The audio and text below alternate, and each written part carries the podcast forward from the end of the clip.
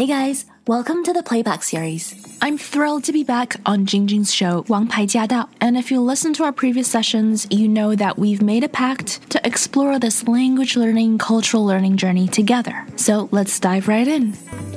There's a saying in English that goes, the best things in life are free.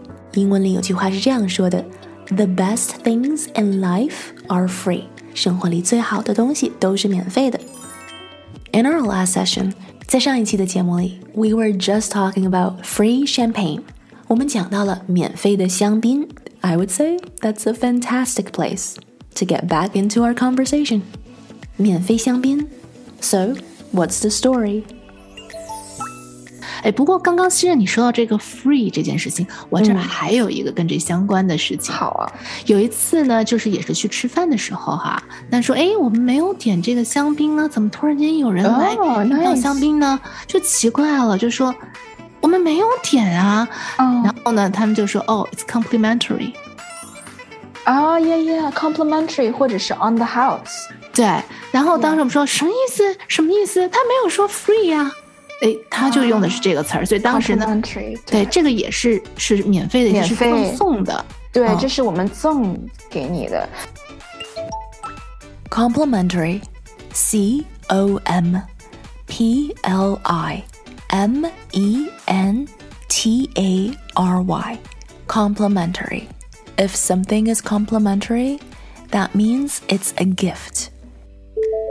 Actually, a while back, we had a series on how to compliment another person. 你还记得吗？以前我们做了一系列的节目，专门是教大家怎么样夸赞别人的。How to give compliments. Compliment 这个单词，其实在 complimentary 这个单词里面就有加上 a r y 就变成了 complimentary。Compliment 是夸赞对方，送给对方一些比较好听的话、赞扬的话、欣赏的话。And so similarly Complimentary is also a gift of something nice. Complimentary 这个单词的意思跟 compliment 也有相似的地方。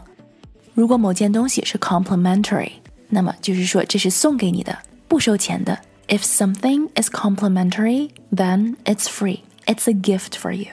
So if the champagne was complimentary, that means you don't have to pay for it. It's for you. It's a gift for you. 如果用 complimentary 来去形容一个东西，这个东西就是不收费的。可是当我们用 complimentary 来去形容一个人的时候，when we use complimentary to describe a person, for example, she was very complimentary about you last night。这句话的意思是说，他对你说了很多赞扬你、欣赏你的话。所以，当我们用 complimentary 来去形容人的时候，这是在说这个人说了很多好话。So and so was very complimentary. 某某说了很多好话。Okay, so back to things being free. 讲回到免费这个话题。Aside from complimentary，除了 complimentary，还有哪些词是用来形容东西是免费的呢？另外一个，我最近也是听到是 gratis，G R A T I S，gratis，啥意思？也是 free，也是 free。哎呦。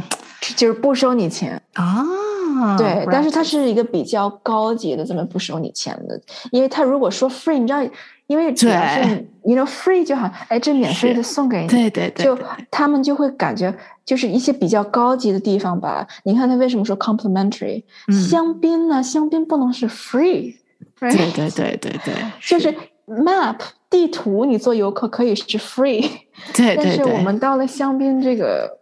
格度就不是 free，就是 complimentary，对。呀，或者是有的时候你会在 hotel 啊，或者是哪里，他就你会看到一张啊卡，它会上面写着给你 with compliments，嗯，就是他，yeah，因为我之前在一些 hotel，他也是给我送过来香槟，然后他会送过来一个卡，这个卡片上面就是 with compliments，其实就是说这是免费送给你的。就是赠予你的，对对啊，那 on the house 也是，就是说这是我们出的，我们请客，啊，对，东家出的。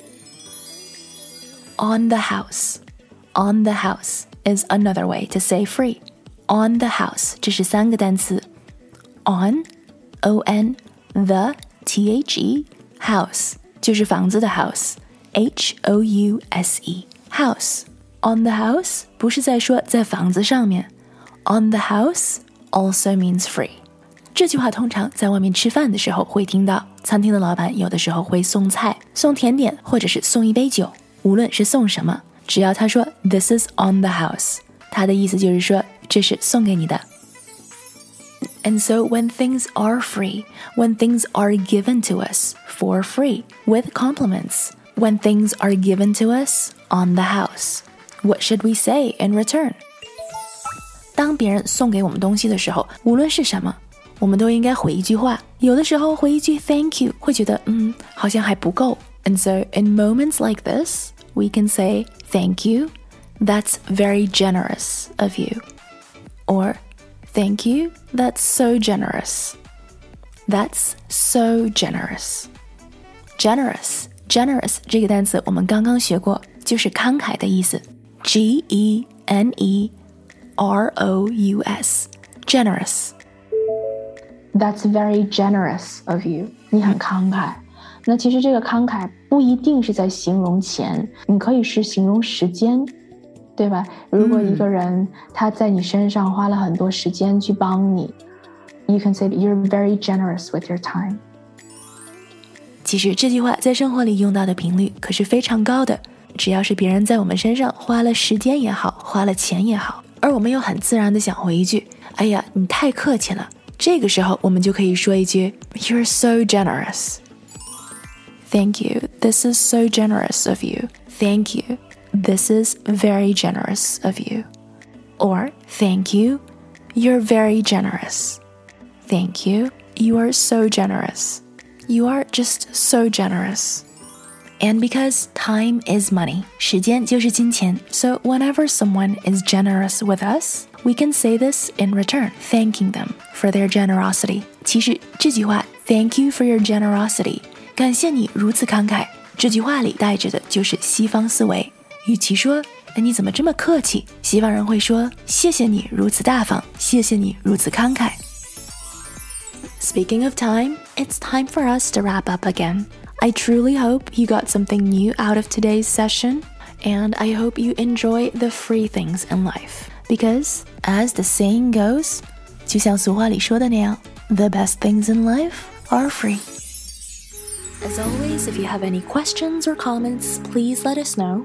We do have a dedicated Facebook group to address any concerns, questions, or confusion that you might have.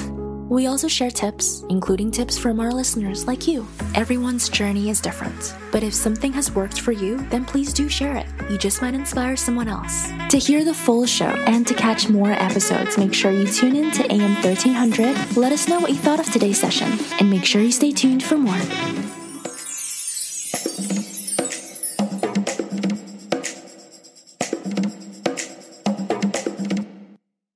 rich 也是丰富的意思， 所以一个人他如果能够情绪化的，其实他是情绪丰富的，对吧？哦，rich and emotional，OK，情绪化对，嗯，